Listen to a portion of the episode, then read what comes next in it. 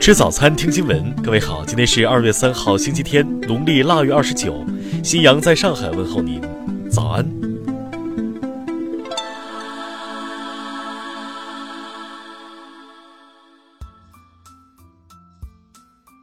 首先来关注头条消息。文在寅称，韩国正面临一场灾难，韩媒甩锅，全怪中国。据韩联社报道，韩国总统文在寅表示。日趋严重的雾霾天气正给国民带来巨大痛苦，有些韩国人把矛头指向了中国，称在从中国等外国带来可吸入颗粒物的偏西风变强后，韩国有时就会发生。针对韩国方面企图甩锅的种种行径，中方曾作出明确辟谣：首尔市的污染物主要来源于本地排放。令人欣慰的是。合作治理雾霾已经成为中韩两国政府的共识。文在寅表示，两国将加大合作力度，共同。听新闻早餐知天下大事。二月一号，李克强登上 K 幺五六七次列车，看望慰问旅客和乘务人员，考察春运保障情况。总理说。我们现在虽然有了时速三百五十公里的高速列车，但不能没有逢站就停、票价低廉的绿皮车。农业农村部等六部门日前对广大农村居民发信，提醒消费者知假辨假不买假，消除假冒伪劣食品生存空间。原国家食药监局副局长吴珍严重违纪违法被开除党籍，其涉嫌犯罪问题移送检察机关依法审查起诉，所涉财产。甘肃省定西市公务员毛志尧交通肇事致人死亡免予刑事处罚一事引发关注。甘肃省人民检察院昨天通报，已责成定西市人民检察院提出检察建议，要求依法纠正原判。上海市卫生健康委二号披露了最新癌情：男性最常见的癌症是大肠癌，其次是胃癌、肺癌；女性中乳腺癌是最常见，其次是甲状腺癌。近日，一则所谓的国家旅游局新规传播开来，称国家对老年人旅游做出了种种限制。经查证，该信息实属谣言。农业农村部最新通报。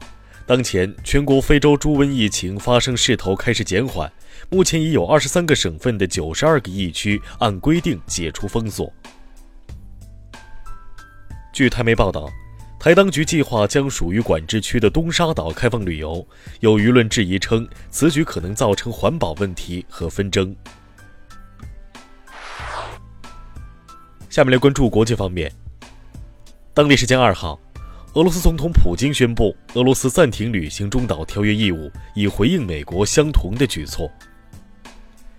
美国总统特朗普表示，在修建美墨边境墙的问题上，他与国会议员开展的对话毫无意义，将通过宣布国家紧急状态来办成这件事。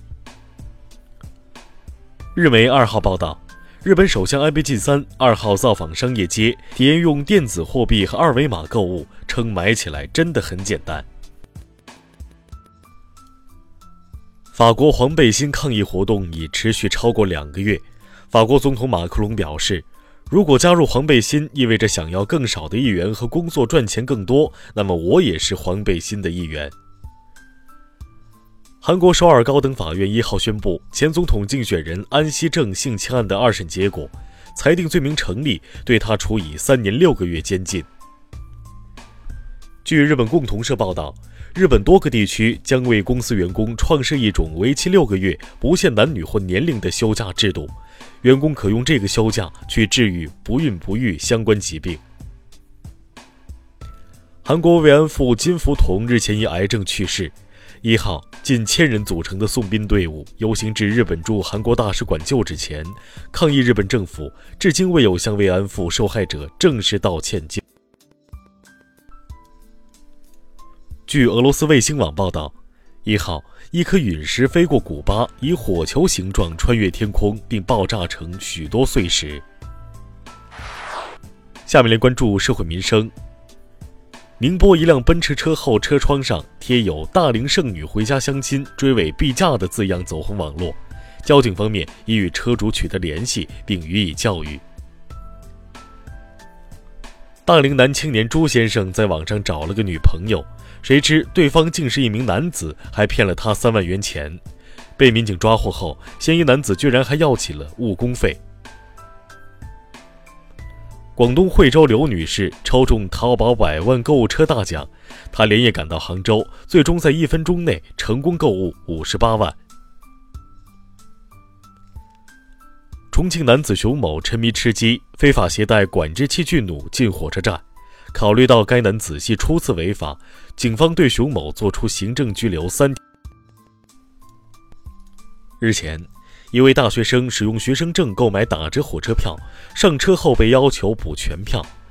幺二三零六客服人员表示，乘车区间处应当加盖学校公章，乘务员要求补全票价。下面来关注文化体育。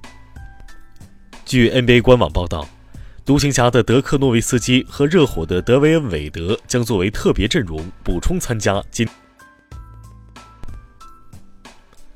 二号，第七届中日韩新春围棋争霸赛决赛中，柯洁出现低级失误，不敌韩国朴廷桓，将冠军拱手让人。新一期的身临其境中，迪丽热巴拿下本场的冠军，力压蔡明、朱时茂、白客。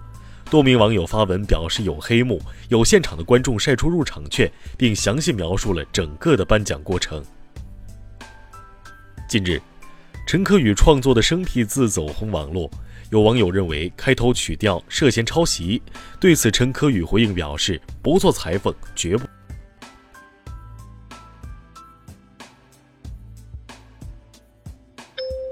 以上就是今天新闻早餐的全部内容，请微信搜索 xwzc 零二幺，也就是新闻早餐拼音首字母再加数字零二幺。如果您觉得节目不错，请在下方拇指处为我们点赞。一日之计在于晨，新闻早餐不能少，咱们明天不见不散。